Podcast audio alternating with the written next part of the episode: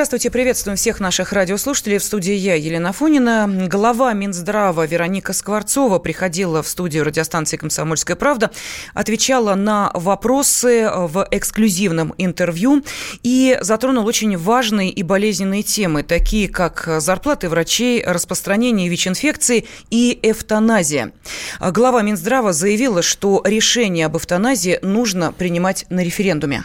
Это очень сложный вопрос, касающийся главного права каждого человека на жизнь. В странах это решается референдумом, поскольку, во-первых, разные преобладающие религии в разных странах формируют совершенно разные мировоззрения. Существуют и другие способы избавления от страданий. Вот те сильно действующие наркотические препараты, которые даже не зарегистрированы, мы централизованно завозим в страну. То, что называется паллиативной помощью, это то, что сейчас очень активно развивается в нашей стране. И они не буду прогнозировать, как вопрос будет решаться. Само население должно будет решить, ну, готовы на это пойти или нет. Потому что, кстати, в тех странах, о которых вы говорили, есть и злоупотребление этим правом.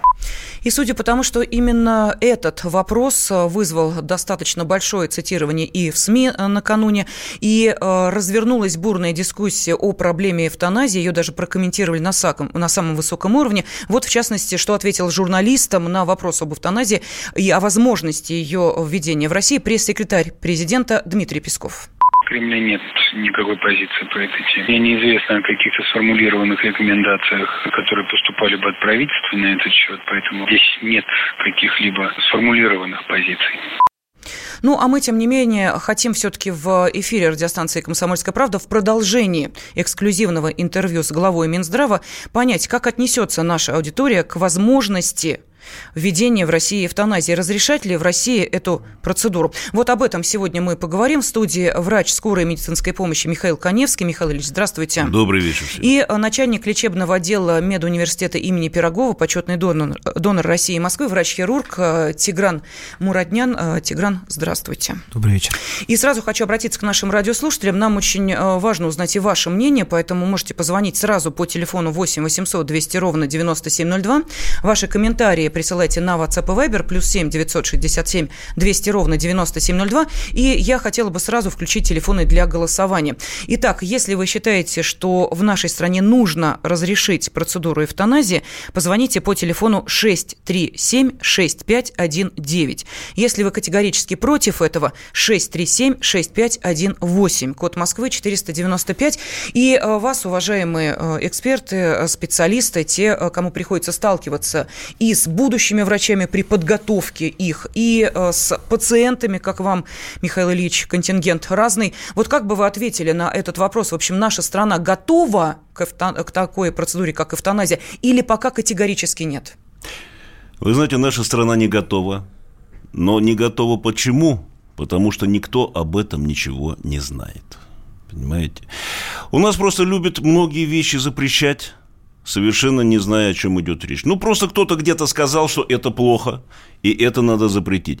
Э, тема об эвтаназии уже была неоднократно, она э, лет 12-13 назад на различных ток-шоу этот вопрос поднимался, и я тогда сказал, что я за эвтаназию, мне, мне тогда сказали, ну как ты врач скорой помощи? Я говорю, а что, в чем дело? Я говорю, я приезжаю на квартиры, я вижу боль у людей, я вижу, что они уже не могут терпеть эту боль. Понимаете? И надо что-то делать. Надо, чтобы были, создавались какие-то комиссии, куда ходит лечащий врач, врач-невропатолог, психиатр, терапевт, чтобы это решала комиссия. Не, в общем-то, не один только человек, э, больной человек и его родственники, а чтобы это была комиссия, чтобы не было, чтобы избежать каких-то злоупотреблений на этот счет. Вот это самое главное.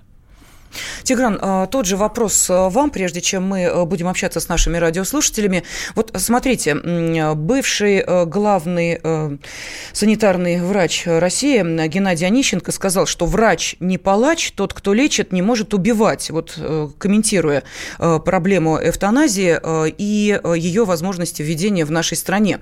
Вот психологический момент врач не палач, он есть или нет? Или, как мы слышали сейчас, сейчас, если человек страдает, то нужно сделать все, чтобы эти страдания э, ему облегчить. А, знаете, я все-таки, наверное, соглашусь с этим э, тезисом, что врач не палач. Ведь с точки зрения медицинского образования мы обучаем людей, э, врачей будущих, до последнего бороться за жизнь этого пациента. Ведь есть ну, разные примеры зарубежного опыта, когда люди, да и в России тоже люди долгое время находятся в коме, но они все-таки приходят в себя. И стоит ли подвергать жизнь человека опасности? Вот, поэтому мне кажется, что Э, нам важнее, наверное, развивать паллиативную э, службу, развивать э, клиники лечения боли, лекарственное обеспечение при онкологических заболеваниях, чем делать упор на развитие эвтаназии. Поэтому вот мое мнение такое. С другой стороны, извините, я перебью. С другой стороны, не всегда родственники могут достать обезболивающие препараты, те же самые наркотики. Не всегда, потому что это порой связано с очень большими проволочками сходи туда, подпиши там, сделай это. И, понимаете, получается какая-то дикая ваханалия. Люди мучаются от этого. Мучаются больные сами, мучаются родственники. Надо как-то это, эту процедуру упростить. Ну, давайте послушаем, что думает наша аудитория. Телефон э, прямого эфира 8 800 200 ровно 9702. Разрешать ли в России эвтаназию? Андрей из Краснодара дозвонился. Здравствуйте. Добрый вечер. Первое, почему люди против? Потому что многие даже предполагают, что решение – будет исходить не от самого больного, а от каких-то врачей, административных органов, то есть примут решение за них. Многие не понимают действительно, что это такое. А второе, это почему нельзя, потому что это противоречит великой духовной миссии России. Должны страдать люди у нас uh-huh. до последнего, так сказать, дембельский аккорд на прощание испытать максимум страданий. Ну, я поняла. Вторая, э, да, вторая часть это скорее такая э, жесткая ирония, но э, тем не менее, вот э, то, э, о чем сказал наш радиослушатель, э, люди боятся, что решения будут принимать не те э, и не там. Простите, бога ради, а у нас сейчас разве нет вот этой э, процедуры? Я не знаю, я бы назвала ее э, скрытой эвтаназией, что я имею в виду? Как сейчас решается в больницах, в реанимациях, когда человек, ну, я не знаю, должен быть отключен отключен каких-то э, источников там, питания и так далее, и так далее? Или это невозможно и поддерживают жизнь пациента до, до последнего? Нет, поддерживают жизнь пациента до последнего, понимаете, но потом уже делают, когда энцефалограмму, когда mm-hmm. видят, что мозг умер, импульсов нет никаких. Уже насколько я знаю, разговаривают с родственниками, объясняют ситуацию, что, чего и как. То есть раскладывают им все по полочкам. Там никаких злоупотреблений нету. Там ничего то, что иногда часто пишут в средствах массовой информации, подобного нет. Разговор идет с родственниками, объясняют, что, чего происходит. И уже берут от них согласие.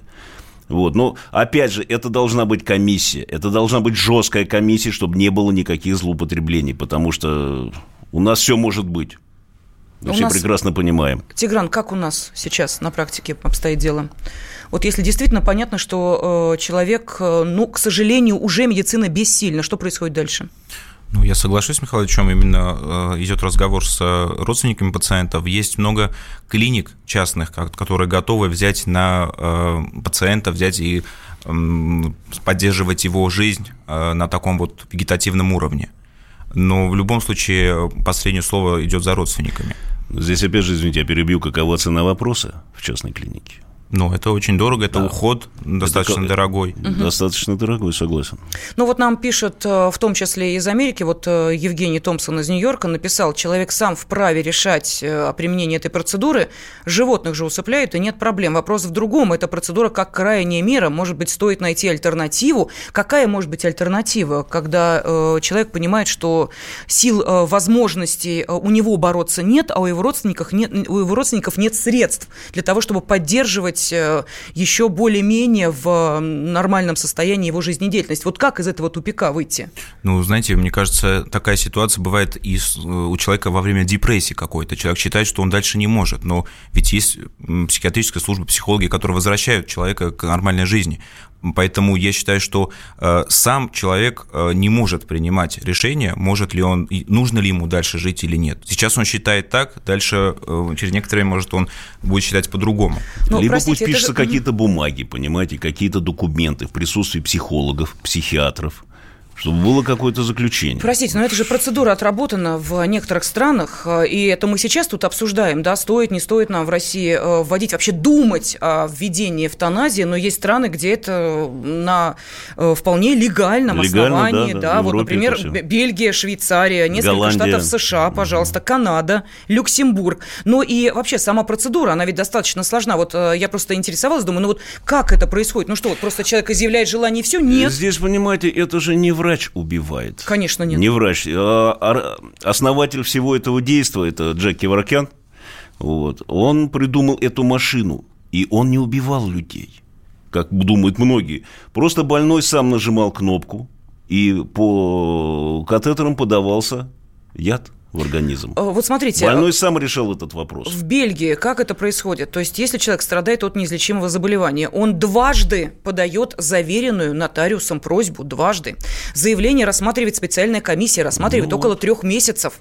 Она проверяет всю медицинскую документацию, ход лечения, выясняет, нет ли каких-то современных методик, которые могут улучшить состояние пациента. В случае, если ничего нельзя сделать, комиссия выносит заключение, которое рассматривается судьей и другими специалистами. Если если суд подтверждает решение комиссии, больному сообщают, что его просьба подлежит удовлетворению, и у пациента даже в этом случае есть право отказа. Вот смотрите, какая длинная процедура, как все задокументировано но и как все выверено. Но грамотно. грамотно Возможно конечно. ли это у нас, в нашей стране? Об этом поговорим через две минуты.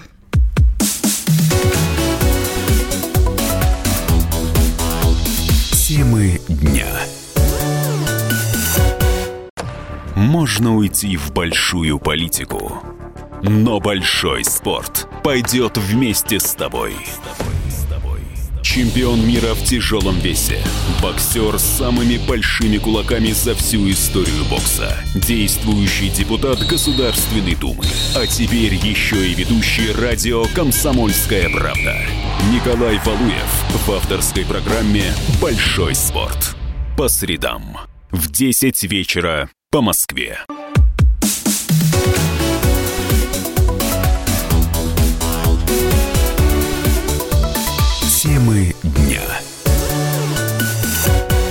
В эксклюзивном интервью радиостанции «Комсомольская правда» глава Минздрава Вероника Скворцова ответила в том числе и на вопрос о возможности введения в нашей стране эвтаназии. И э, глава Минздрава заявила, что такие решения нужно принимать на референдуме. Вот мы сегодня в рамках нашего эфира решили провести такой небольшой заочный референдум. Ну, понятно, что, естественно, реального не будет. Ясно, что страна пока не готова к этому, а может быть и вообще никогда не будет готова к введению эвтаназии, как некоторые вышеперечисленные страны. Так вот, как вы считаете, считаете, разрешать ли в России эвтаназию? Если вы говорите «да, разрешать», то э, телефон, по которому вы должны позвонить, 637-6519. Если вы считаете, что нет, ни в коем случае в России нельзя разрешать введение эвтаназии, 637-6518. Код Москвы 495. Ну и сегодня с нами в студии врач скорой медицинской помощи Михаил Коневский и начальник лечебного отдела медуниверситета имени Пирогова, почетный донор России и Москвы, врач-хирург Тигран Мураднян. И телефон прямого эфира 8 800 200 ровно 9702, также в вашем распоряжении. Вот приходят уже э, и истории от наших радиослушателей. Э, ну, болезненно, конечно, это читать. Итак, лежу в онкологическом отделении, лечусь уже 10 лет. Перспективы мне известны, они печальные, неизлечимые заболевания, но длительная ремиссия возможна. Ищу пути эвтаназии в Европе, не могу мучиться сама и мучить близких только за эвтаназию. Остальные решения бесчеловечны. Э, пишет нам наша радиослушательница из Москвы. И пишет еще, что условия для лечения москвичей ужасные. Приезжайте в 10 корпус Боткинской больницы. И это столица. Далее, никакая комиссия не имеет права решать, позволить ли больному человеку воспользоваться эвтаназией. Этот вопрос может решить только сам больной. А врач, комиссия, что еще там придумаете? Они обязаны поставить диагноз, дать заключение о возможности выздоровления или продолжения более-менее приемлемого для больного уровня жизни. Но приемлем ли прогноз уровня жизни данного данной комиссии для него, это тоже решает только сам больной. А, ну вот такие комментарии приходят. А, мы спросили в том числе и о возможности проведения референдума по эвтаназии председателя Центральной избирательной комиссии Эллу Памфилову. Вот что она ответила. Это вопрос в большей степени философский, мировоззренческий. Такой вопрос сложный. Ставить на референдум на мой взгляд, мы не готовы к этому, я считаю. Дело не в том, что там обеспечение организационным или законодательным. Мне кажется, что а кто нам дал право решать за других, быть человеку или не быть? Вот чтобы такие вопросы решать на референдуме, надо, чтобы общество вообще вышло на какой-то невероятный уровень развития. Я не считаю возможным. Есть очень сложные вопросы, которые большинством даже не решаются. Как человек, я считаю, что нет. Но, тем не менее, по данным опроса в ЦИОМа, э, который был проведен в феврале этого года, и э, вы, кстати, абсолютно правы, что эта тема периодически возникает у нас в информационном пространстве после того, как мы узнаем о том, что не получив, допустим, необходимое обезболивающее, человек просто э, Кончает счеты с жизнью, сам да. уходит да. из жизни. Так вот, по данным опроса в ЦИОМа, почти 50% россиян вообще не знали значения слова эвтаназия, и тем не менее за разрешение эвтаназии безнадежно больным пациентам, которые испытывают сильные страдания, выступили более половины опрошенных. При этом более 80% считают, что лицам старше 60 лет и младше 20 лет не следует разрешать эвтаназию вообще. Вот так вот. А, сейчас э, с нами на э, связи наши радиослушатели. Вот давайте послушаем их мнение. Кирилл из Минеральных вод с нами. Кирилл, здравствуйте. Э, добрый вечер. Здравствуйте. Подскажите, пожалуйста, такой момент. Я, конечно, не медик, но запрет эвтаназии разве не нарушает врачебную этику? Разве врач не должен э, помочь э, пациенту выздороветь, если это невозможно, облегчить его страдания? максимально. Да, спасибо большое, Тигран. Что скажете? Как вот врачебная этика? Э... Я так понимаю, что имелось в виду э, не запрет, а наоборот э, разрешение эвтаназии, наверное, ну, так? Да, да. Эм, ну, а я опять-таки вернусь вот к словам, которые я произносил в начале, то, что, на мой взгляд, все-таки работа врача – это э, максимально сделать то, чтобы э, пациент выздоровел. Но, э, не дай бог, конечно, нам оказаться на месте пациента, конечно, с точки зрения пациента ситуация совершенно другая.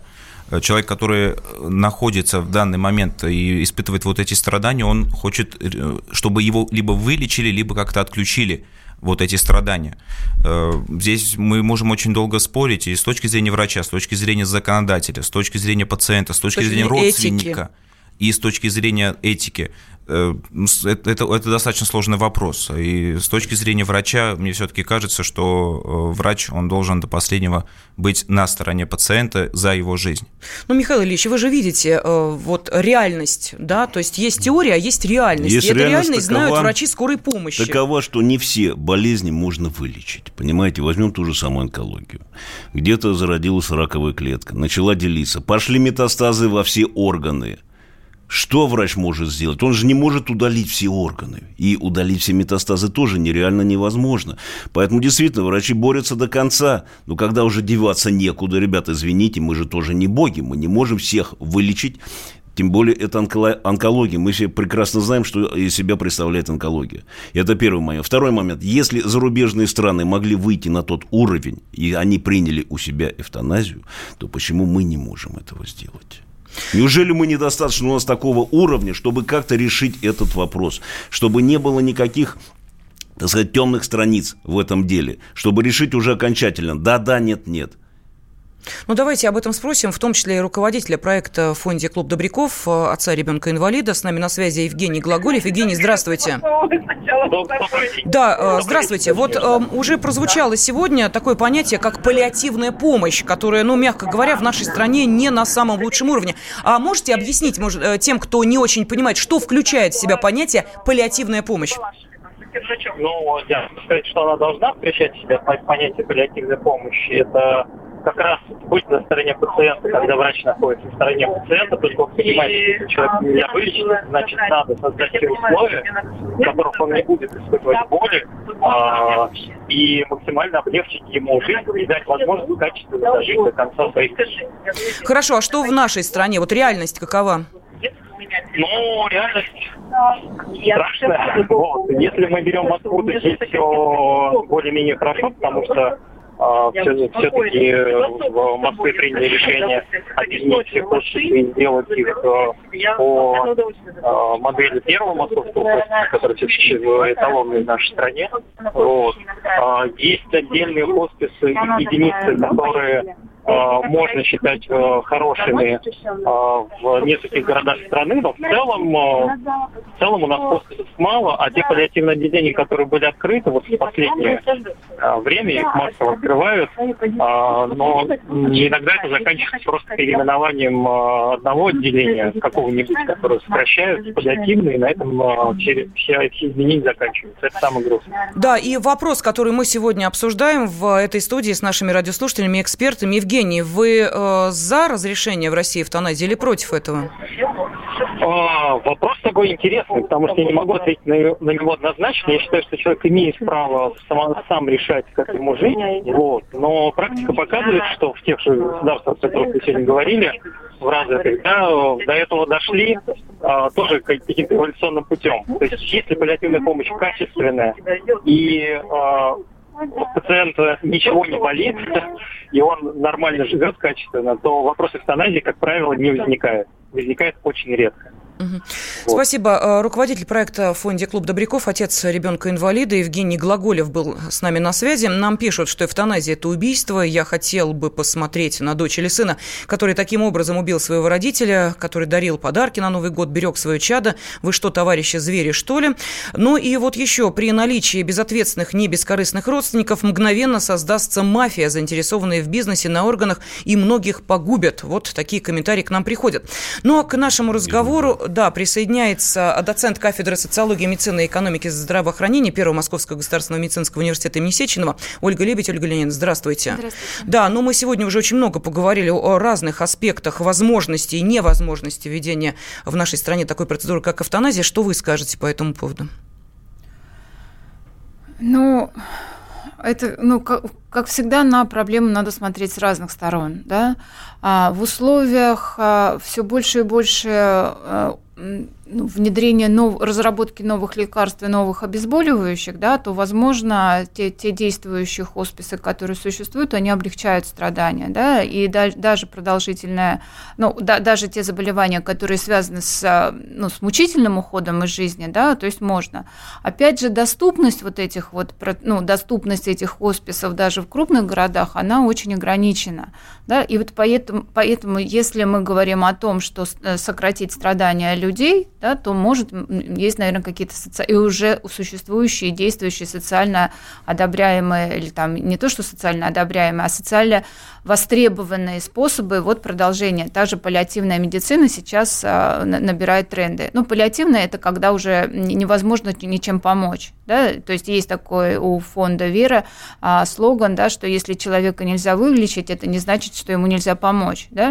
Ну, вот. Ну, простите, а Бога ради, но ведь реальность да. совсем не такова, вот как мы говорим. Потому вот. что прикрепляют, извините меня, к поликлинике, в которой есть специальный э, небольшой кабинетик, где сидят а, странные люди, которые, в общем, не имеют никакого отношения к этой поликлинике, они просто дополнительно оказывают такие услуги.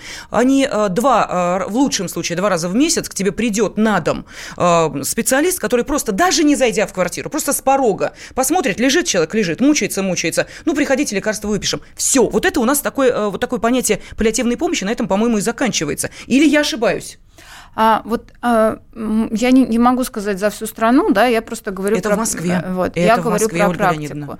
А, поскольку очень много заболеваний действительно дорогостоящие и без общественных ну, вливаний, это та же и онкология, и детская онкология, и взрослая онкология, да, без дополнительных вливаний общественных а, средств, она не, не может быть выведена на тот, на тот уровень, который хотелось бы там людям, поэтому и паллиативная помощь тоже должна быть привлечена привлечена э, с помощью ну, дополнительных средств. Темы дня.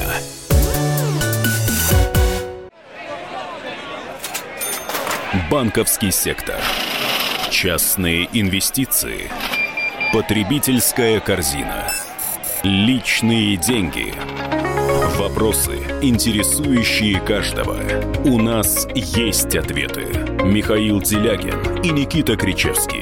В эфире радио «Комсомольская правда». Час экономики. По будням в 5 вечера.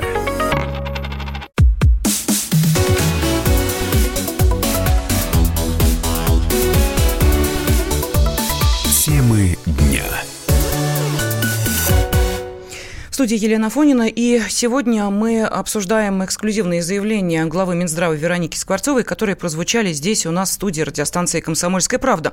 Мы уже проговорили э, про возможный референдум по эвтаназии. Вот, кстати, э, сейчас э, подведу небольшие итоги. Спрашивали наших радиослушателей, как они считают, возможно ли в нашей стране разрешение эвтаназии. И 40% сказали, что да, возможно, 60% ответили нет. Ну, вот такие э, результаты опроса, э, который был проведен ну, вот на протяжении э, последних 20 минут. Так что мы видим, что все-таки большинство не готовы к тому, чтобы эта процедура эвтаназии в нашей стране была. Но не только об этом говорила министр здравоохранения, в том числе речь шла и о э, таком заболевании, как ВИЧ. У нас заболеваемость ВИЧ в начало 2000-х годов неуклонно росла. Сейчас у нас зарегистрировано около 900 тысяч инфицированных ВИЧ, из которых на лечении находится сейчас 66%. Еще 4 года назад лечение у нас получали бесплатно, я имею в виду 26% всего. В чем проблема? Этих людей, они из разных социальных групп. Необходимо мотивировать к постоянному наблюдению. Есть группы наркоманов. Сейчас ситуация, она изменилась изменилось. И на первое место вышли гетеросексуальные половые связи. Люди из благополучных семей иногда заболевают ВИЧ. Поэтому другой контингент. Эти люди хотят и излечиваться, и долго жить. И поэтому сейчас у нас резко увеличилось число, которое реально диспансерно наблюдается. 66% на середину года. Я надеюсь, что к концу года это будет уже 75%. И мы на следующий год поставили для себя задачу 90% лечить. Последние три года мы очень активно работаем с молодежью, чтобы разъяснять способы профилактики ВИЧ. Мы за три года вышли на показатель самый высокий в мире бесплатных скринингов на ВИЧ. Уже более 30 миллионов человек в прошлом году прошли такое тестирование. Сейчас уже достигли результата за последние два года, что число новых случаев у нас больше не увеличивается. По предварительным данным, от 9 месяцев текущего года у нас снизилось число новых случаев ВИЧ. Ну вот, э, собственно, те цифры, которые привела министр здравоохранения. Сейчас давайте попробуем в них разобраться и в той статистике, которая была озвучена в студии врач скорой медицинской помощи Михаил Коневский, доцент кафедры социологии, медицины, экономики, здравоохранения Первого Московского государственного медуниверситета имени Сеченова Ольга Лебедь и начальник лечебного отдела медуниверситета имени Пирогова, почетный донор России и Москвы, врач-хирург Тигран Мураднян. И, э, ну, я думаю, что, наверное, Ольга Леонидовна, вам вопрос. А что, собственно, происходит? Вот э, Вероника Вероника Скворцова сказала, другой контингент. То есть это не маргиналы, а кто эти люди? Каким образом они пополняют ряды ВИЧ-инфицированных? Ну, а, я думаю, что слова Вероники Михайловны можно а, интерпретировать следующим образом, что в, вообще в составе вот этой социальной группы ВИЧ-инфицированные произошло несколько, некоторое смещение а, процентов людей, которые попадают туда как инфицированные через там, наркоманы, вот, то есть там меняется просто структура. Не потому, что они пополняются, э, ну вот э, были там нормальные, вдруг э, заболели, а просто вот в составе этой категории стало пополнение больше, наверное, через ну, соци- социальные, то есть незащищенные контакты, просто меняется структура. Это связано прежде всего с, с более высоким распространением, я не знаю, там безопасных ну, защиты при употреблении. Там, если раньше одним шприцом можно было заразиться, то теперь, как бы, наверное, ну, одноразовые шприцы или что-то. Нет, ну, подождите, но, э, вот, но речь идет меняется, о... меняется именно не потому, что перестали меньше заболевать, да, а вот передача вот, вот с помощью других контактов, и поэтому мы и говорим, что меняется структура вот этой группы. Давайте спросим об этом а, директора Федерального методического центра по профилактике и борьбе со СПИДом Вадима Покровского. Вадим Валентинович, здравствуйте. Да, слушаю вас. Здравствуйте. Ну вот э, Вероника Игоревна сказала о том, что э, сейчас несколько э, другой контингент тех, кто эм, увы, к сожалению, но переходят в ряды ВИЧ-инфицированных. А что это означает на практике? Кто эти люди? Как они оказываются в среде ВИЧ-инфицированных? И насколько ежегодно у нас идет прирост по ВИЧ-инфицированным? Есть такая статистика или нет? Ну, вот за первое полугодие министр здравоохранения правильно сказал, было некоторое снижение новых случаев, но к сентябрю уже на как-то сравнялось с предыдущим годом, и получается, что мы в год а опять э, зарегистрировано порядка 100 тысяч новых случаев. А, это, конечно, очень много, больше, чем во всей Европе. И связано это с тем, что эпидемия у нас расширяется. Эпидемия как шла среди наркопотребителей, так и идет. А, еще даже усилилась эпидемия среди мужчин, которые имеют секс с мужчинами. И плюс добавилась э, передача при половых контактах между мужчинами и женщинами гетеросексуальных. Это связано с тем, что а, много очень инфицированных наркоманов. Да, если человек один раз заразился, то он останется зараженным всю жизнь. И у них э, тоже есть половые партнеры, не наркоманы. От этих половых партнеров вирус дальше передается их половым партнерам. Поэтому ситуация сейчас у нас очень плохая, эпидемия идет как бы в трех группах населения. Вадим Валентинович, ну вот не так давно мы слышали о том, что были некие перебои с э, лекарствами, которые выдаются ВИЧ-инфицированным. Сейчас проблему эту решили или нет? Ну, перебои они всегда бывают, потому что там какие-то сложности с аукционами угу. были. Ну, это а, технические, да, такие э, Они технические, угу. да. Но они будут всегда, потому что ну, всегда у нас очень сложная система закупок. Где-то, если нарушится цепь э, такая административных вот этих манипуляций торговых, то может на какое-то время препарата какого-то не хватать.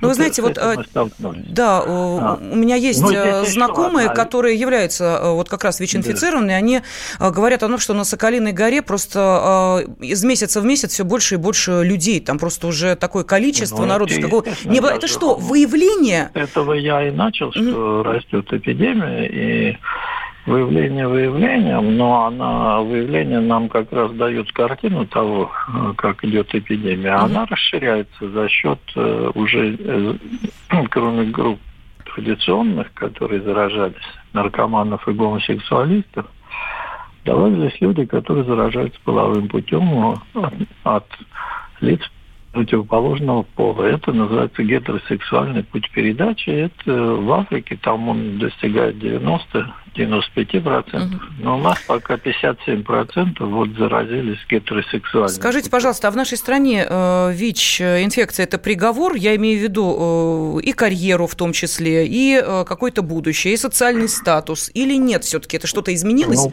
Конечно, понимании? дискриминация, она остается людей с ВИЧ. Это проблема номер один не только у нас, она во всем мире. Да? То есть какая задача ну, ставится перед нами всеми борцами со СПИДом? Ноль новых случаев заражения, ноль смертей от СПИДа. Кстати, у нас смертность тоже растет. И следующее, ноль случаев дискриминации. То есть это проблема большая, и здесь нужно всяческие права людей защищать, и не только защищать права, но и, соответственно, относиться к ним как ко всем остальным людям. Угу. И э, еще один вопрос, э, вопрос ВИЧ-диссиденты. Э, их стало меньше или все-таки люди по-прежнему ну, желают думаю, отказываться? Количество угу. уменьшилось, ну, может быть, их активность несколько снизилась, но всегда будут возникать люди, для которых для которых, значит, подходит какой-то такой, как бы, секреты какие-то, что, что их обманывают, да, что государство им говорит, что тут ВИЧ-инфекция идет, а на самом деле никакой ВИЧ-инфекции нет, это фармацевтические компании хотят угу. заработать. Ну, такие люди останутся всегда. Вопрос, насколько они будут популярны. Спасибо. Директор э, Федерального методического центра по профилактике и борьбе со СПИДом Вадим Покровский. Вот Вадим Валентинович, как мы слышали, несколько иные цифры привез, потому что, привел, потому что Вероника Игоревна говорила о том, что у нас как-то немножечко снижается количество ВИЧ-инфицированных. Мы слышим, наоборот, э, растет. И, э, собственно, кому в данной ситуации нам доверять и что происходит в реальности? Опять же, да, мы постоянно говорим, что есть цифры, а есть то, что мы видим, вот, пожалуйста. В реальности. В реальности, на той же Скалиной горе. Ну, наверное, и... ему виднее он же занимается конкретно этой проблемой. этой проблемой, и он более знаком с этой статистикой. Э, можно ли в нашей стране, э, ну, скажем так, да, немножечко изменить отношение вот э, к тем людям, которые носят в себе вот эту ВИЧ-инфекцию, или это практически невозможно? Вот мы говорили, эвтаназия, да, сколько вопросов различных, сколько пластов для того, чтобы просто понять, можно в нашей стране или нельзя говорить на эту тему. А вот уравнять права, допустим, людей здоровых и ВИЧ-инфицированных в нашей стране можно реально, когда человек приходит и говорит, да, я ВИЧ-инфицирован, но я хочу вот работать в школе с вашими детьми. И дальше что происходит? И дальше родители забирают детей Конечно. из класса. Совершенно верно. Потому что они не знакомы с этой проблемой, они не знают вообще ничего, они просто наслушались страшилок различных, и идет массовый психоз. Боязнь.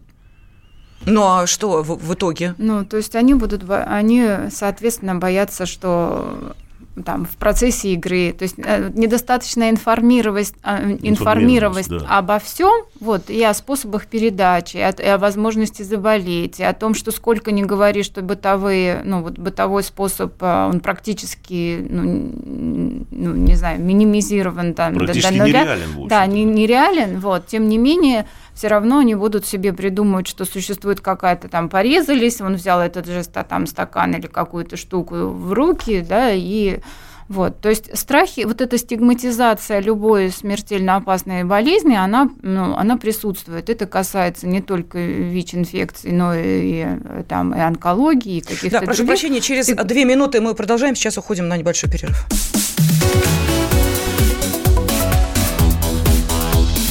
Темы дня.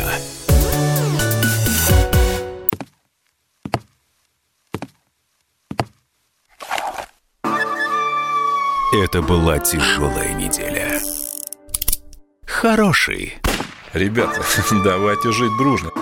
Плохой. Понимаете, не признавали у одного кандидата подпись его родного отца. Злой. А вот что у нас в России, вот что у нас в России. Бред, да? Николай Платошкин подводит итоги недели. Каждую пятницу на радио «Комсомольская правда» в 6 вечера по Москве.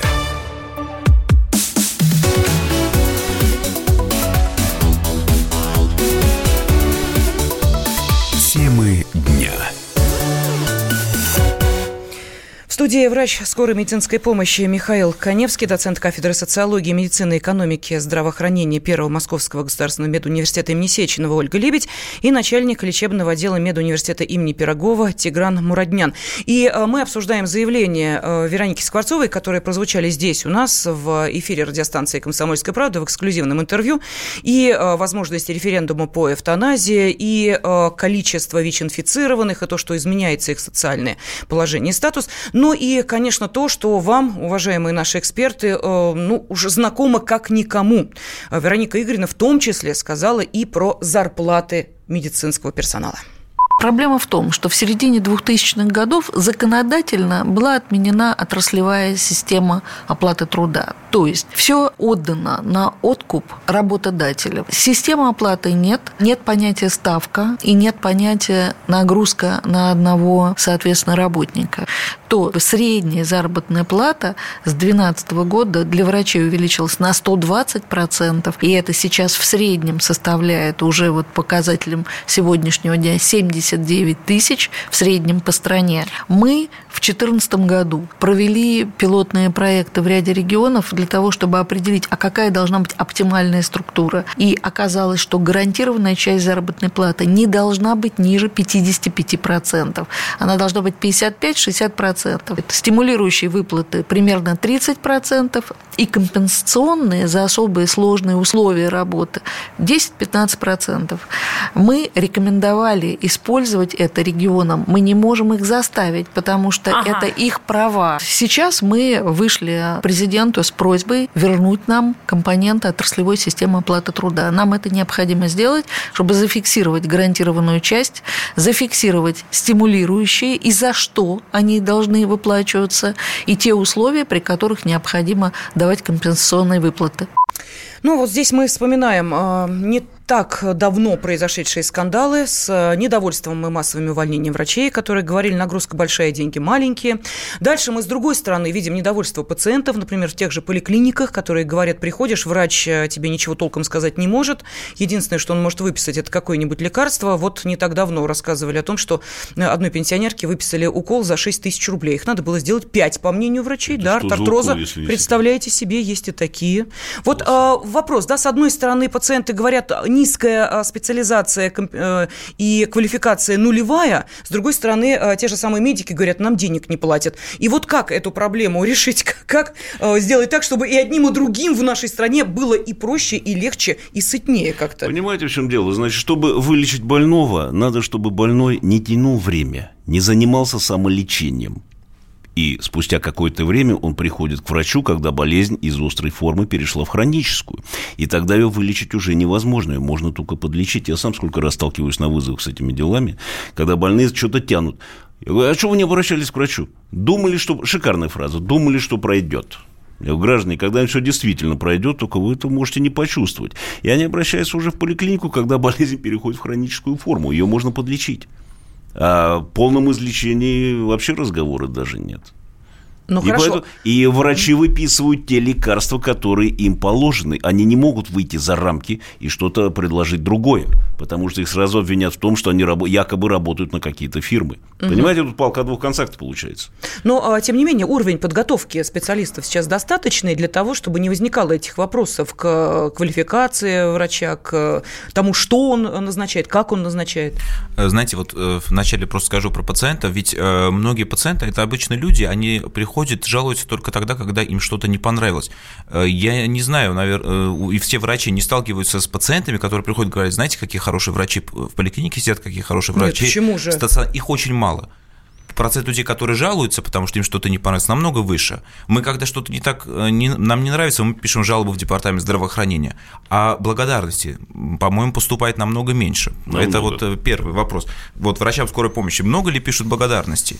Э, совершенно это не так. Не что совсем, кас... согласен. Да. Что касается медицинского образования, сейчас подготовка врачей находится в медицинских университетах на, ну, на очень высоком уровне. С введением симуляционной техники студенты, начиная с первого, со второго курса, они уже обучаются на манекенах, они не подходят сначала к пациенту, не зная ничего.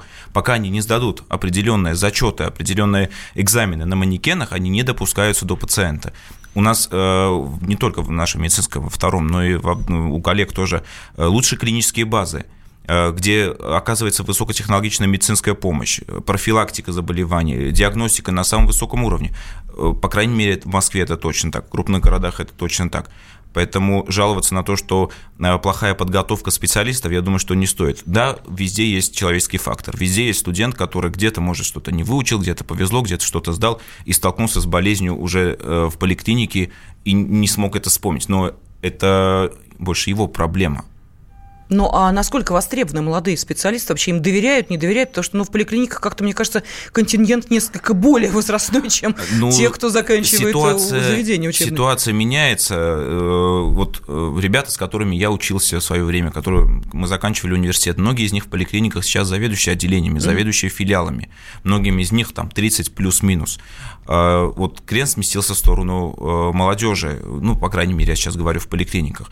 Поэтому молодые специалисты, закончившие аккредитацию, они достаточно востребованы э, в поликлиниках. Те ребята, которые ушли работать в частную медицину, они сейчас стараются возвращаться в государственную. Да, в частной медицине работать проще. Туда приходят пациенты, которые заплатили, которые, э, когда человек платит, он уже понимает ответственность за свое здоровье приходят пациенты, которые заплатили, Правильно. они Правильно. относятся к лечению по-другому. А в поликлинику у нас приходят, как сказал Михайлович, люди, которые ну, думали, что пройдет, но не прошло, и они пришли в большом простите, количестве. Простите, Тигран, я, может быть, чуть-чуть вас э, хотела бы немножечко так э, подкорректировать. Э, в платные, э, поликли... ну, платные медицинские заведения ходят не те, кто э, относится к своему э, здоровью трепетно, а те, кто э, понимает, что в бесплатной поликлинике это тебе нужно пройти 7 кругов ада, чтобы записаться сначала к терапевту, потом терапевт тебя направит к узкому специалисту, это хорошо, если направит. А где на это найти время? Просто элементарно. Тебе нужно деньги зарабатывать, а не бегать по поликлиникам с этими талончиками. А, очередей нет, да, я согласна. Очередей нет. Но простите меня, к специалисту за две недели ты не запишешься. И это реальность. И за месяц ты не запишешься. И вот ты идешь на платное МРТ, дальше с платным МРТ ты идешь к специалисту, которому ты сам посчитал, что ты должен должен пойти, потому что у тебя колят в левом боку, а вот то, что там в МРТ написано, тебе сказали, а мы не расшифровываем, идите к специалисту специалисту какому? и ты идешь и платишь деньги. Вот эта круговая финансовая порука в медицине в современной есть. И не видеть этого, ну, мне кажется, невозможно. Ну, я же не сказал, что везде это так. Сейчас записаться к специалисту, к врачу, к терапевту, это несколько секунд на своем смартфоне это сделать. Что касается исследований, многие приходят и говорят, а где можно сделать МРТ? В связи с чем? А потому что здесь болит. Вот как вы говорите, угу. да, а может не нужно делать это МРТ? Пускай лучше специалист решит. Специалист, конечно, это должен решать. Хорошо, у нас Записаться секунд, к терапевту да. можно, понимаете, не в этот же день, Тигран, а через ну, 2-3 дня. Ну, не больше ну, недели. Поэтому хорошо. многие что делают? Они вызывают скорую помощь. Мы приезжаем, ну, видим, какая-то патология есть, но перед, без обследования мы не можем ничего сделать, понимаете? Поэтому нам приходится выдумывать диагноз, чтобы больной попал в больницу. Угу. И там проходят все эти обследования. Понятно. Понимаете? Спасибо огромное. В общем, проблемы в медицине есть, и не замечать их было бы странно. Я благодарю наших экспертов и гостей в нашей студии. Спасибо. Спасибо. Темы дня.